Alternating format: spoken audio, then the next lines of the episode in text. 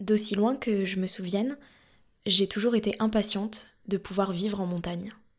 Je me vois installée dans un endroit accueillant et proche de la nature. Et plus encore que le clapotis d'une rivière, le vent dans les arbres ou le silence apaisant de la montagne, j'entends deux autres sons bien distincts. Parce que oui, dans mon projet, j'ai deux critères très précis.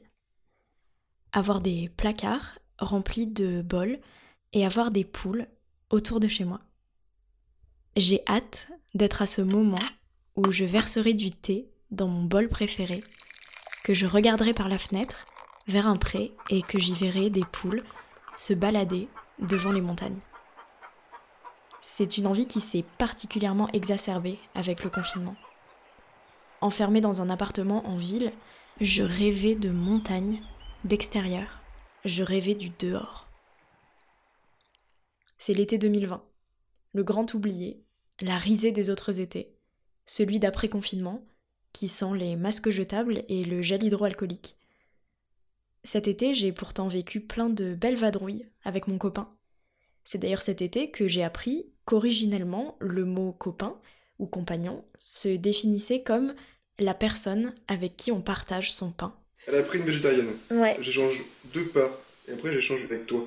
Comme ça, j'ai une quête de fromage. Bref, avec mon copain donc, on a pris du temps cet été pour explorer la France avec le camion de son père. On a profité des lacs, des cigales, de la mer, des rivières et des montagnes.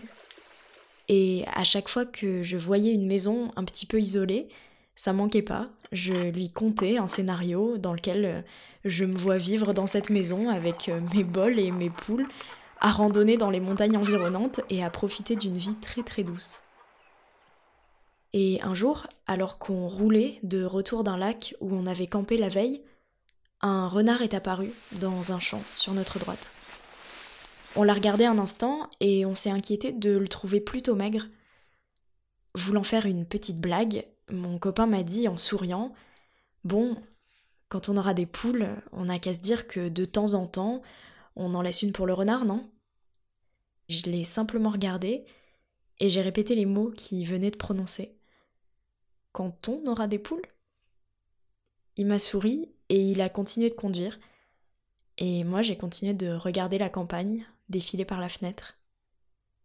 À ce moment-là, je me suis dit que, quand même, cet été 2020, il sentait aussi bon la lavande, et qu'un compagnon, ça peut être la personne avec qui tu te vois partager des poules et une collection de bols, quelque part dans la montagne.